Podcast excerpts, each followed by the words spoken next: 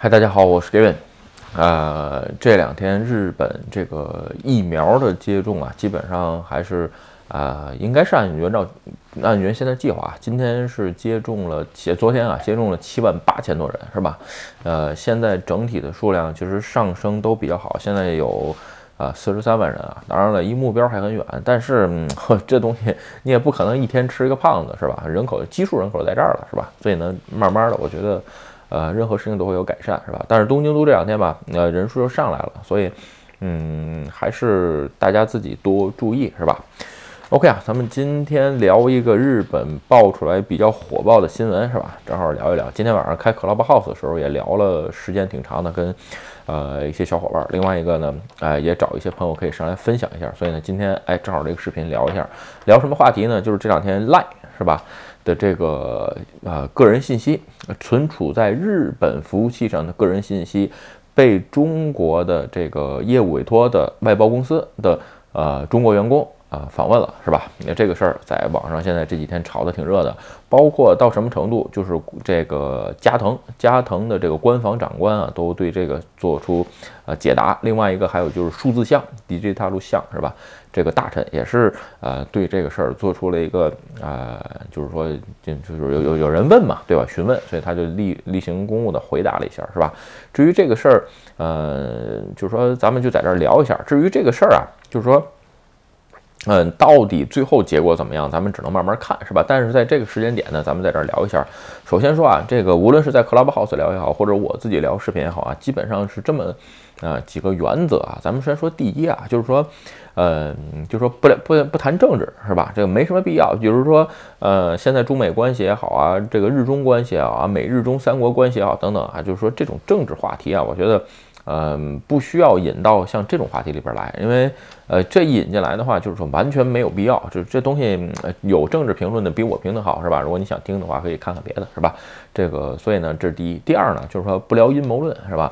就是说什么这个权力的斗争啊，你比如说这个 Line 跟雅虎刚刚合并，是吧？权力的斗争也好啊，或者是等等等等，就是说任何这个阴谋论，就是说没有必要聊，没有什么这个。太大的没有什么太大的这个 这个，就是说可以探讨的余地，就是把？阴谋论这个东西诛心嘛，对吧？没没什么可聊的，对吧？OK，第三点啊，第三点就是说，呃，只聊新闻，就是说新闻我能看到的，或者说是大家能看到的，我看到的新闻，是吧？就是说不会聊一些啊，我从哪哪得到的消息，或者怎么样，就是说不聊，是吧？我只能告诉你，我没听到这种消息。比如说我的朋友，我认识的朋友，他没跟我说过这种东西，那就是没听到。我不不会能聊我。从朋朋友哪儿听到的是吧？这种东西就是说，呃，没法聊下去。所以呢，咱们今天就聊聊这个事儿，是吧？OK 啊，这个新闻啊，就是刚才大概的概论我说了一下，是吧？整个的概貌啊，这个这个新闻的这个呃，不能说是全貌吧，报道出来的是到今年二月份为止，嗯，在中国的这个业务委托开发公司的。四个员工是吧？一共三十二次访问日本的这个数据服务器，有可能会有一些个人信息。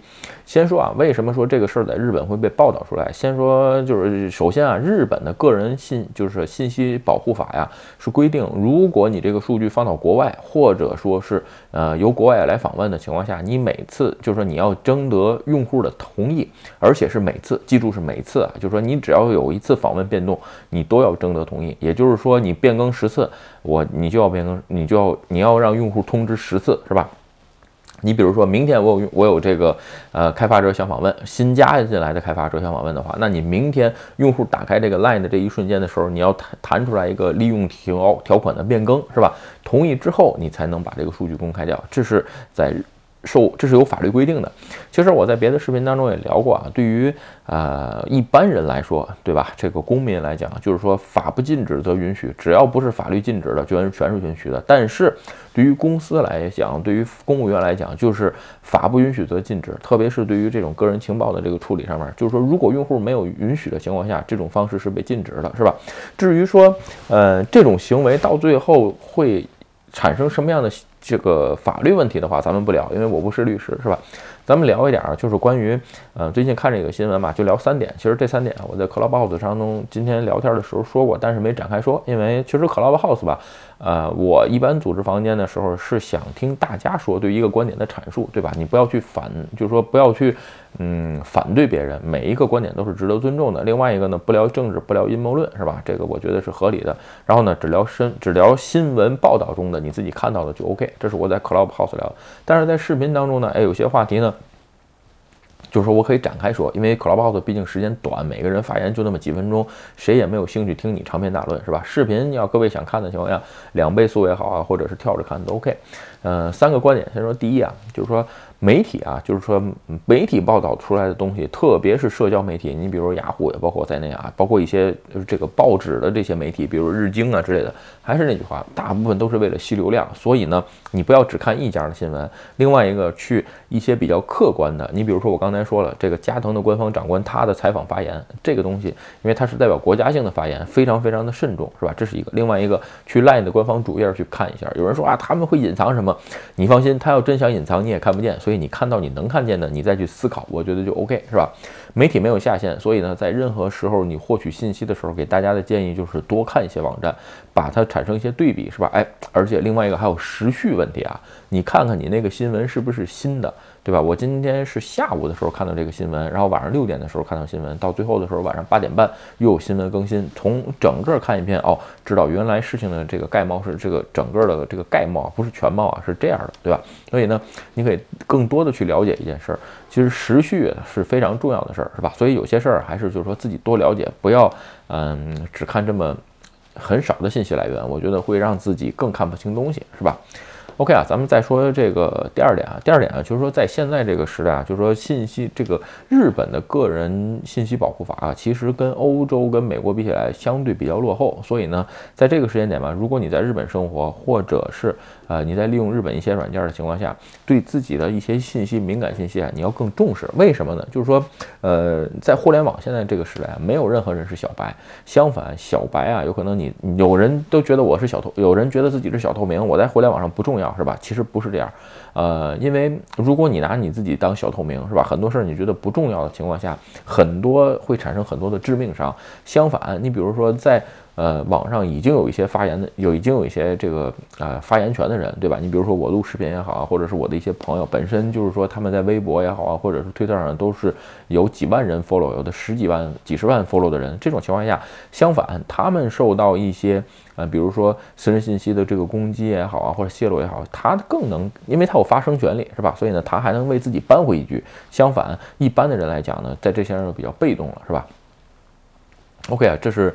嗯，就通过这个新闻吧，我觉得对于一般人来说吧，我觉得哎，做到这两点，我觉得就 OK 啊。，OK 啊。另外一个，今天在房间里有一个朋友提了一个问题啊，我觉得非常好，所以呢，在这儿想展开点聊一下，就是说这件事儿，那到底谁是受益者，是吧？咱们就聊聊这个事儿，是吧？OK，我自己个人的意这个想法是，首先说这个事儿谁是受害者，肯定是一般用户，是吧？如果说这个个人信息有泄露或者是呃乱滥用的情况下，肯定是一般用户受。害，是吧？但是反过来讲，就是说最终受益的也会是这个最终用户。为什么呢？就是说因为有媒体的这种大肆的报道，是吧？促进国家包括现在的整个政府都在关心这件事儿，是吧？也就是说，呃，个人信息管理就有可能会今后受到更多的重视，这是一方面。所以呢，在这个时间点吧，以后的这个市场，我觉得会更规范。其实日本的个人信息保护法吧，这个不算太完善，但是呢，这几年已经改善了很多很多了，对吧？但是跟欧洲比起来呢，还有很多不足的地方。但是我相信，通过现在的这些事件，不断的去去呃报道、去挖掘它，我觉得这些大企业也会去。啊，改善。另外一个，在这个时间点，其实也看出来啊，就是说，呃，对于日本企业来说，现在需要解决的是一个人才，是一个是就是说 IT 人才问题。这次为什么要把这个东西放到呃中国去开发？本身就是开发一个 AI 的案件，就其实看出来日本整个 AI 包括数据这个学机器学习的这方面人才不足，所以才会放到中国，是吧？所以啊，在这个时间点，无论是你今后想在日本从事 AI 或者是数据这个分析学习，我觉得都是一个非常好的方向，是吧？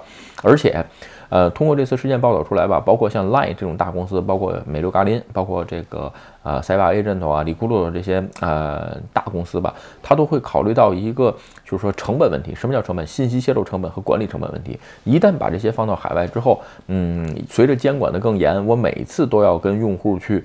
沟通这个问题，这个实在成本太大了。与其这样的话，那我就不如在日本培养人才，是吧？前两天我聊过一个雅虎跟 LINE 合并的消息，其实中有一条就是未来日本的这个 LINE 跟雅虎合并后的公司，是吧？会投入五千亿，然后呢招五千个招招五千位这个 AI 和这个数据机器学习的人才。其实这对于整个日本市场来说是一种利好的消息啊。其实本身日本的人才不足，也就是说，嗯，无论你上学学的专业是什么，有可能你不是这方面的专业，但是你可以做。非常基础的工作，数据清洗啊，数据整理啊，包括脱敏，是吧？脱敏就是把敏感信息脱掉，叫脱敏。所以呢，这种工作我觉得以后的市场是非常大。所以呢，在这个时间点，你选择专业或者选择语言的时候，哎，都是一个非错非常不错的时间点。进而延伸到，哎，我在学习语言的时候，那首选肯定是 Python，对吧？因为在数据学习或者是呃 AI 上面，它肯定是一枝独秀啊。其他也有，但是跟 Python 还是有一定差距的，是吧？所以呢，哎，在这个时间上吧，我觉得这是可以看得更远。其实很多事件，包括新闻的解读，你才能发现啊，我原来要做这个方向，是吧？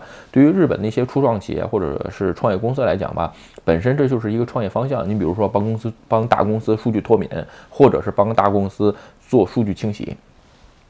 简单点说，就是说大公司也讲，就是说他想成立一个部门，把数据脱敏或者是数据清洗，可以没问题，也可以做到。但是如果你以这件事儿为生的情况下，我相信你能做得更专业。所以呢，哎，这是完全是一个可以做的买卖。特别是你如果想在日本创业，对吧？日本的个人交货就保护法规定了。